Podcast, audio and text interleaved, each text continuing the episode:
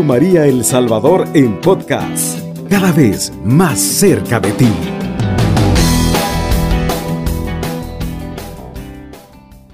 Queridos hermanos, estamos nuevamente compartiendo la palabra del Señor, ese alimento precioso que nos ayuda a continuar. Cada día el hombre necesita fuerzas, necesita de la ayuda de Dios. Nosotros necesitamos siempre que la mano del Señor nos anime a seguir adelante. Y la palabra de Dios, pues cada día, cada día, cada día, nos viene a animar, nos viene a fortalecer, nos viene a motivar. El Señor siempre nos está dando de su misericordia, de su gracia para seguir adelante.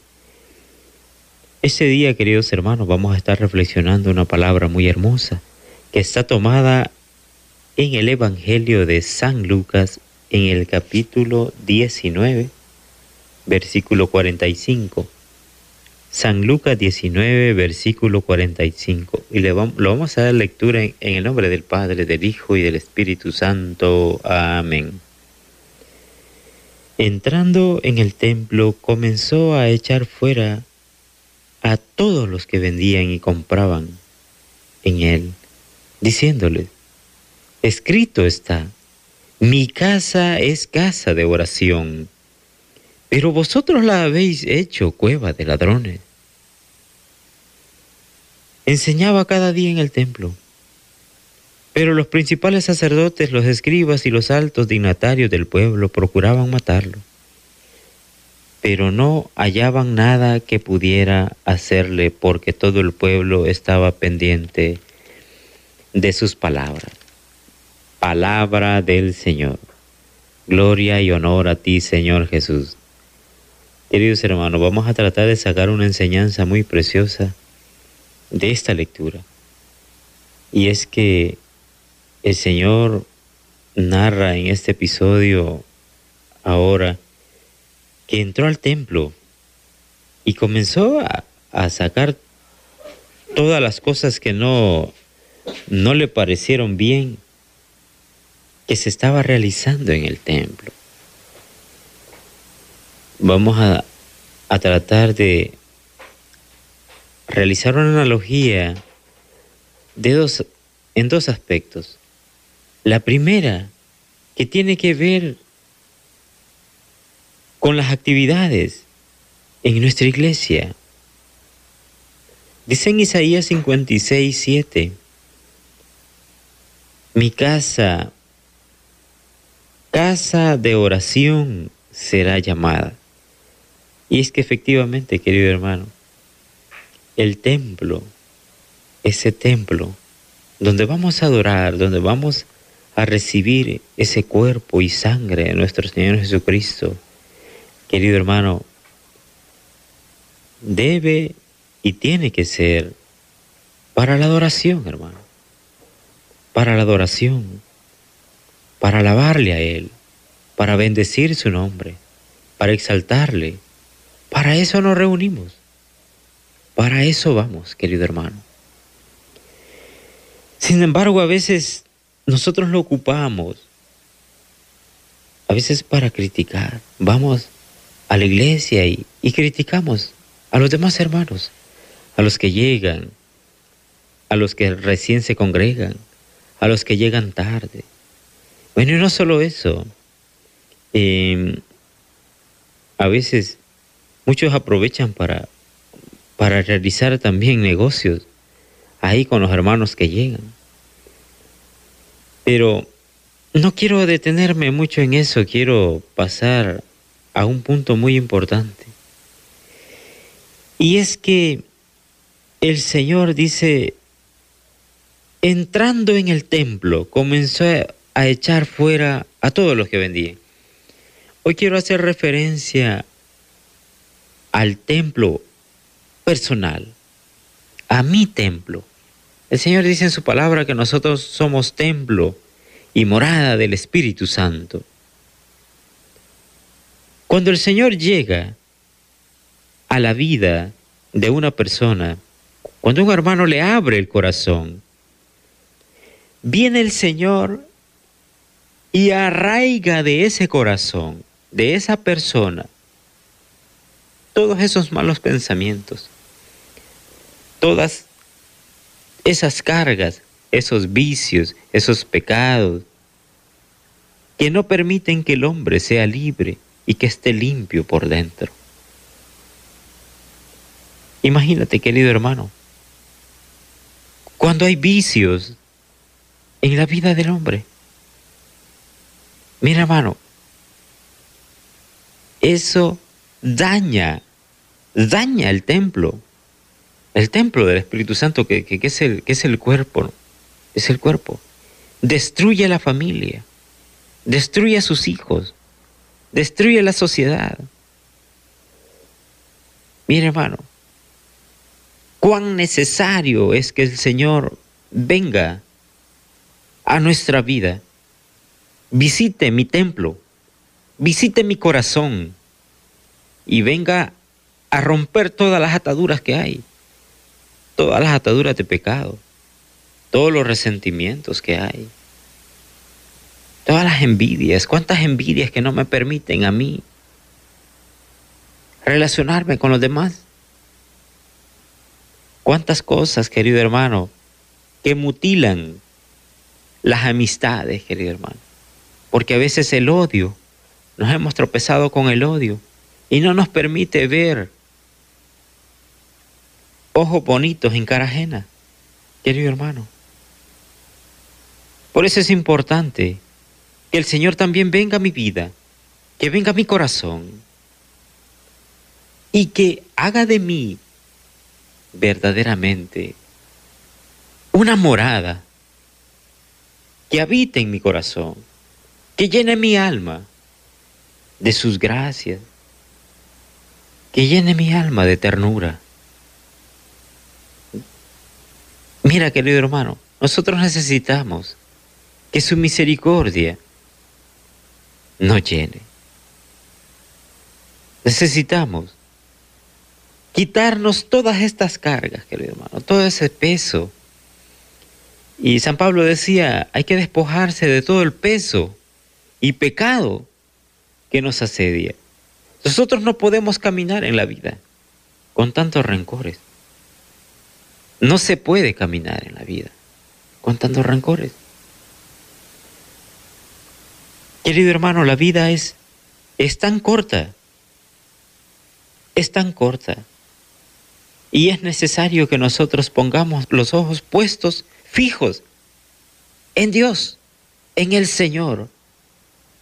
Él es el único que nos puede ayudar. Él es el único que te puede sacar a ti de donde estás. Él es el que nos motiva cada día. Él es el que nos dice, yo estoy contigo. Yo estoy contigo en todo momento. Y yo nunca te voy a dejar. Ahora, dice el siguiente versículo en el versículo 46, dice, le dice, escrito está, mi casa es casa de oración, pero vosotros la habéis convertido en cueva de ladrones. ¿Sabes qué ha venido a hacer el enemigo? Dice el Señor que el enemigo ha venido a robar, matar y destruir. El enemigo ha venido a hacer esas tres cosas, a robar, matar y destruir. Cuando ese templo personal lo hemos llenado, querido hermano, de tantas cantidades de cosas, es que efectivamente nos damos cuenta que es el enemigo que está robándonos nuestra vida, robando nuestra vida. No nos permite tener una vida plena, no, no nos permite tener una alegría plena, querido hermano. Porque en la vida secular podemos experimentar una alegría pasajera, una felicidad, querido hermano, que se disipa, que se disipa. Pero el verdadero gozo solo lo da el Señor. El enemigo solo ha venido a esclavizar. Y dice que ha venido a matar y a destruir. El enemigo solo quiere destruir a las personas, destruir a las familias, destruir a los jóvenes, destruir nuestras vidas con tantas raíces de amargura, con tantas cosas que guardamos en nuestro corazón, con la falta de perdón. A veces nosotros decimos, no, no, no, yo las cosas que a mí me han hecho, mire hermano, esas cosas que a mí me hicieron no tienen perdón. No tienen perdón. Yo, yo, yo no puedo perdonar a, a esa persona que, que, me hizo estas cosas. Yo no, yo no puedo tolerar la infidelidad. Yo no puedo tolerar el engaño. Y no podemos perdonar. Y sabes que cuando no, puedo, no podemos perdonar, nosotros no podemos ser libres. Y necesitamos perdonar. Necesitamos que nosotros necesitamos romper esas cadenas. Esas cadenas que nos atan. Las raíces de amargura que, que se quedan en nuestro corazón. Incluso, querido hermano, esas raíces de amargura enferman, enferman a este cuerpo. Enferman al cuerpo dolores de cabeza, cáncer, tantas cosas que, que surgen por las raíces de amargura. La desesperación, el miedo. ¿Cuántos temores hay en nuestra vida?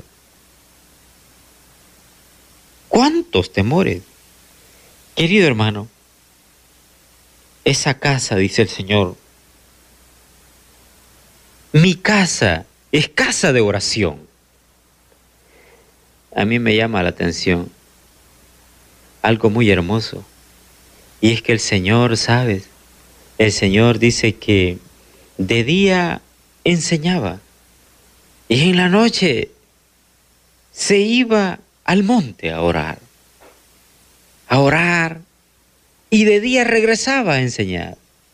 Cada día regresaba al templo a enseñar y a dar todo, todo, todo el amor, toda la misericordia, todas las gracias.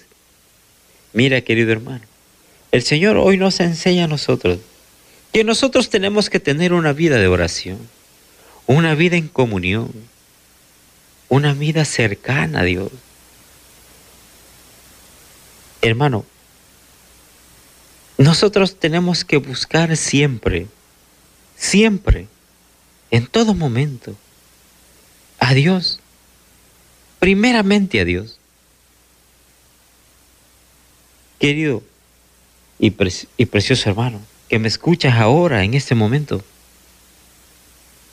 hoy el Señor te ha venido a hablar a ti personalmente. El Señor viene a decirte, que es necesario, es necesaria su presencia en tu vida. Yo te voy a invitar, querido hermano, a que le pidas al Señor